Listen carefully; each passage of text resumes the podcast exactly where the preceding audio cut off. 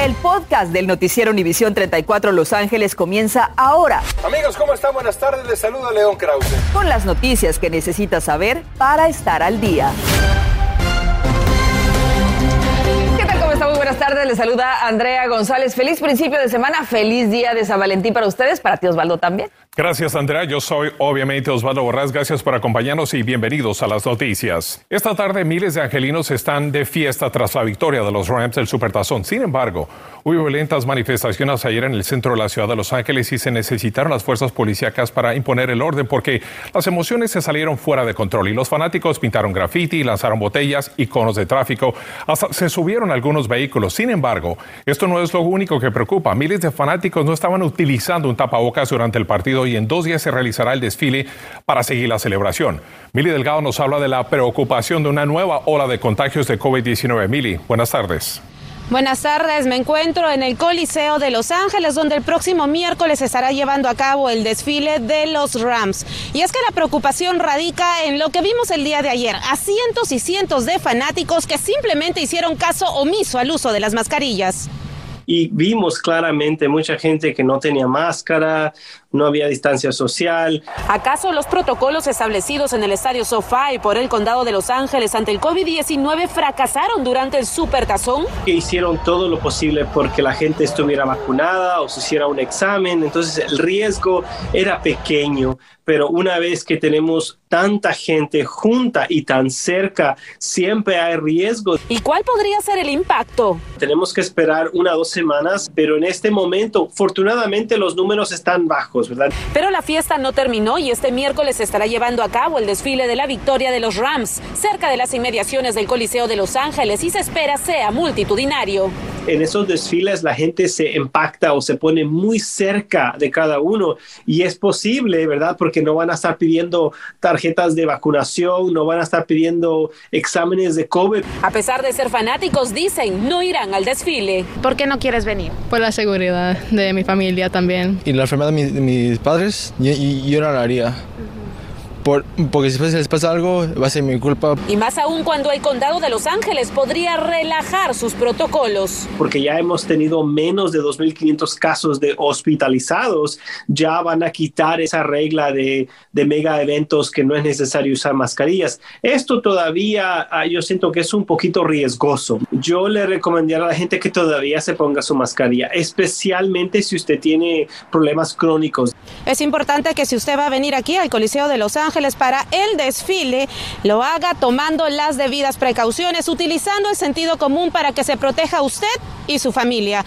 Es todo mi reporte desde el centro de Los Ángeles. Soy Miri Delgado. Ahora continuamos con ustedes en el estudio. Muchas gracias, Mili. Lo mantenemos informado sobre la pandemia. El uso de mascarillas en exteriores podría dejar de ser obligatorio en el condado de Los Ángeles a media semana. Y esto se debe a que las hospitalizaciones por coronavirus siguen bajando. Según información estatal, hay 2.054 pacientes con COVID-19 en hospitales y el número es menor de los 2.086 registrados apenas ayer. Hoy se informó sobre 26 muertes y 2.047 nuevos contagios. En las escuelas del estado se seguirán utilizando las mascarillas a pesar que se había dicho que su eliminación estaba muy cerca. El secretario de Salud y Servicios Humanos de California, el doctor Mark Alley, dijo que el mandato se mantiene por ahora y que se hará una revalorización el 28 de febrero próximo sobre los niveles de contagios y otros parámetros sobre la pandemia. Distrito Escolar Unificado de Los Ángeles dio hoy la bienvenida oficial a su nuevo superintendente, Alberto Carvalho, quien viene de ser superintendente del distrito Miami-Dade en Florida y sustituirá a Austin Bildner, quien dejó el puesto en junio pasado. Carvalho tiene un contrato con LUSD por cuatro años con un salario base de 440 mil dólares por año. Ha llegado al condado de Los Ángeles una preparatoria autónoma que cambiará drásticamente la manera que sus hijos aprenden y crecen mientras van a clase.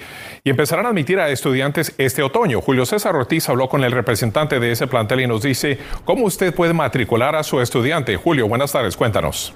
Osvaldo, muy buenas tardes. El nombre de esta escuela es Semilla y llegaron a plantar una semilla de éxito y también de mucha resiliencia para seguir adelante de los estudiantes en suelo del sur Los Ángeles.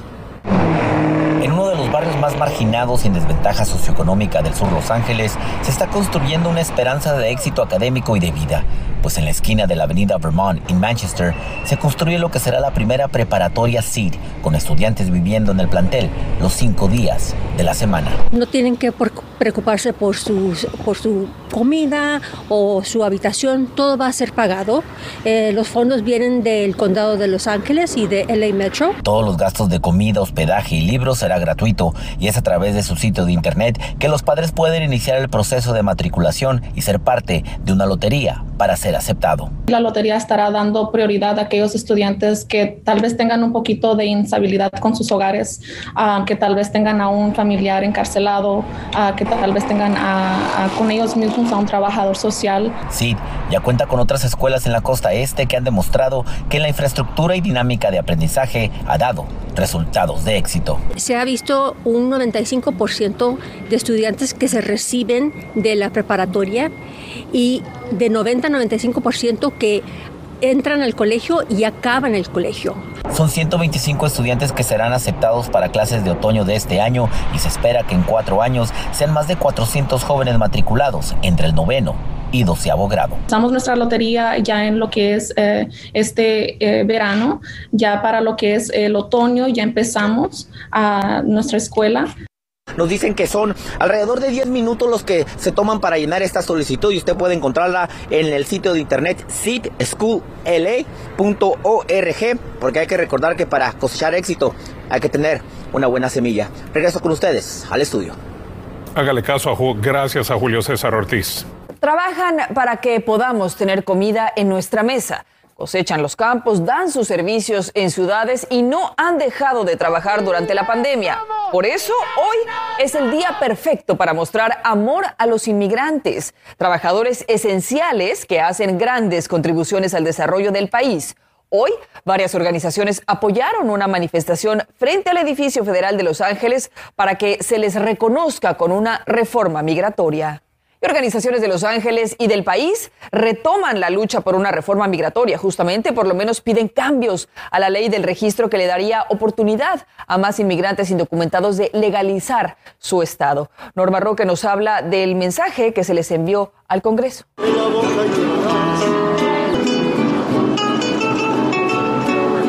Miguel Armenta, inmigrante de México, asegura que todos los días le pone ese sabor a su trabajo de conductor de camiones de carga. A gusto, me siento tranquilo, uh, pues de contribuir a la economía, pues bueno, pues ayudamos en transportar cosas de acá para allá, cosas que la, que la gente ocupa del, del día al día. Ramón Martín Vargas trabaja en la construcción. Contribuyo bien porque pues trabajo siempre, siempre tengo trabajo. Millones de inmigrantes han quedado plasmados en este video que 40 organizaciones en el país, incluyendo a Shirla de Los Ángeles, empezarán a circular en las redes sociales en inglés y en español en esta Semana del Amor y la Amistad. Si nos quieren nuestros impuestos, nuestra labor, nuestra cultura, nuestra comida, nuestro dinero, pues que también nos quieran a nosotros y aprueben esa reforma. Especialmente afirma Noticias su emisión 34 el portavoz de Chirla le piden al Congreso que en su propuesta de ley Build Back Better para programas sociales en la nación reformen la ley del registro a través de la cual todo inmigrante indocumentado que entró al país antes de 1976 puede aspirar a la legalización, la comúnmente llamada ley del tiempo. Queremos que ahora cambie al 2010, que implicaría legalizar a casi 4 a 7 millones de inmigrantes indocumentados. El 28 de febrero me respondió, retomarán esa discusión. Le quieren recordar a los políticos la contribución de los inmigrantes a la nación. Por ejemplo, por lo menos 11 mil millones de dólares en impuestos al año. Sería una muestra de amor para, para muchos de nuestros paisanos. Mientras se retoma esa discusión en el Senado, Chirla de Los Ángeles y las otras organizaciones del país están preparando una carta abierta que le enviarán a la bancada latina del Congreso esta misma semana con el mismo propósito de reforma. Estaremos pendientes. En Los Ángeles, en vivo, soy Norma Roca. Regresamos ahora a nuestros estudios. Gracias, Norma. En instantes le diremos por qué México ya no importará aguacates a este país y cómo esto puede impactar a nuestros bolsillos. Además, decenas de comerciantes de Santa Ana salieron a protestar algo que ellos aseguran es injusto y hoy la ciudad les respondió. Los detalles al continuar. este Día del Amor hablamos con vendedores de flores y los retos que enfrentan en este día que se supone debería ser el más ocupado del año.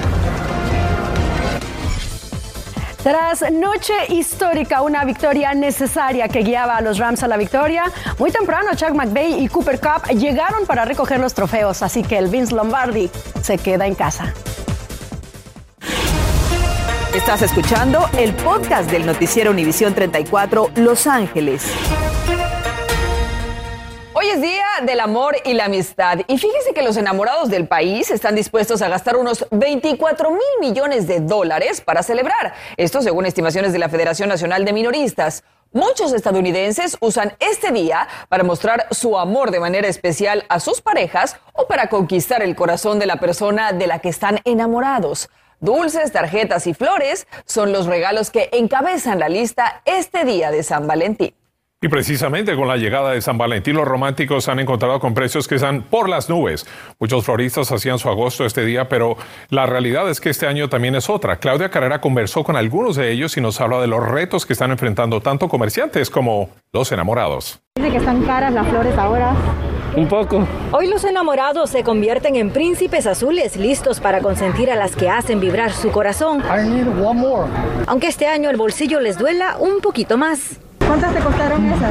85. ¿Para tu novia o para qué? Para mi novia. El alta en precios por estos hermosos arreglos es un factor que pareciera ya está afectando las ventas de los floristas.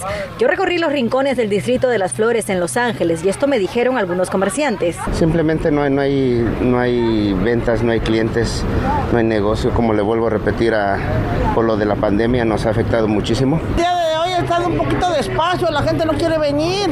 Entonces estamos esperando para que vengan a ver que tenemos variedad en diferentes arreglos. Los retrasos en cultivos de flores debido a la pandemia en países de Sudamérica de donde provienen algunas flores y los problemas de la cadena de suministros ha hecho que los costos se disparen este año. Ante esto, expertos en finanzas estimaron un aumento del 22% en el costo de una docena de rosas, al igual que un 9% de incremento en chocolates surtidos. Lamentablemente para los floristas este año va a ser muy duro, ya que la inflación le ha impactado muchísimo en el costo de las flores. Estos van a tener que trabajar un poco más para tratar de convencer a los novios que están queriendo comprar para sus novias. Los precios han subido mucho como el año pasado. El año pasado estaba un poquito más barato, ahora está muy caro. Han subido como 3 dólares cada planta. Hay mucha gente que se les va a quedar sus flores y que van a hacer a tirarlas, nada más porque no, no hay negocio. Economistas también advierten que si está pensando salir a cenar con esa persona especial, tenga en cuenta que los precios en restaurantes también estarán más altos de lo normal. Yo soy Claudia Carrera en Los Ángeles, con esto vuelvo con ustedes al estudio. Gracias, Claudia. Y ahora escuche esto. Tres sospechosos de pertenecer a una red de ladrones de tiendas, especialmente de Victoria's Secret y Pink, fueron arrestados. Investigadores de L Brands, que sirven a estas tiendas junto con la patrulla de caminos y otras agencias del orden, lograron seguirles los pasos por varias tiendas del sur de California y detenerlos con la evidencia en un vehículo que habían rentado y que equivale a unos 16 mil dólares. El famoso letrero de Hollywood también es parte de los festejos por el triunfo de los Rams. Desde hoy por la mañana ya se trabaja para transformar las icónicas letras y se pueda leer Rams House o la casa de los Rams. Permanecerá así hasta el miércoles, que será el día en que se lleve a cabo el desfile de la victoria para el glorioso equipo angelino.